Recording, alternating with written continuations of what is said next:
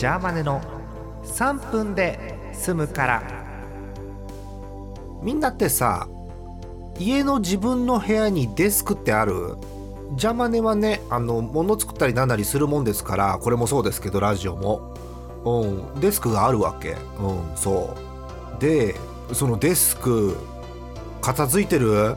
ジャーマネのデスクはねそんな片付いてないのよ。うん。デスクが片付いてないとねなんだろう。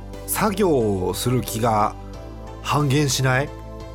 うんなんか散らかったデスクが目の前にあるとさ何もする気がなくなるわけ。うん。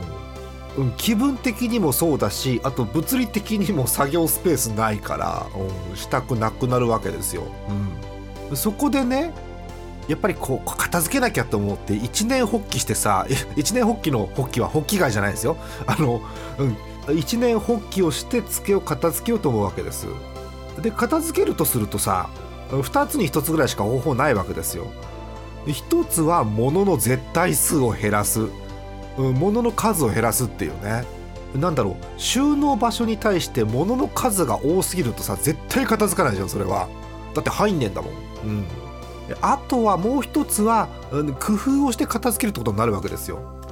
そこで、うん、片付けるとした時に、うん、私ジャーマネがねやった方法2つあって1つはその物を片付けるとか整理するノウハウの本なり記事をとりあえず読むっていう、うん、ネットの記事でもいいし動画でもいいしさ。あとこれねちょうど今手元にあったから言うんだけど、えっと、本。角川かな。えー、国用の国用って国用の予告の国用ですよ。国用のシンプル整理術っていう本。言えてねえわ。整理術。整理術言えた。うん、アテクシもねそうかもしれないけどより私よりあのジムのね事務職のお姉さんとかがよく読みそうな感じの本、うん、バカなジャーマネでもね読みやすくてねあの写真が多いんで助かります、うん、これ読んでましたね。うん。あとはねそうあの身近なとこにいたわ。東花さんに聞くっていう。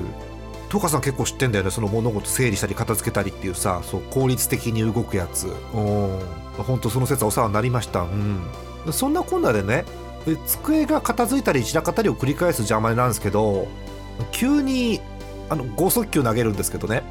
あの最初に言ったさ机が散らかってると作業したくなくなるっていうあれ。ただの作業をしないための言い訳だったりすんのよね。はあせちがらい。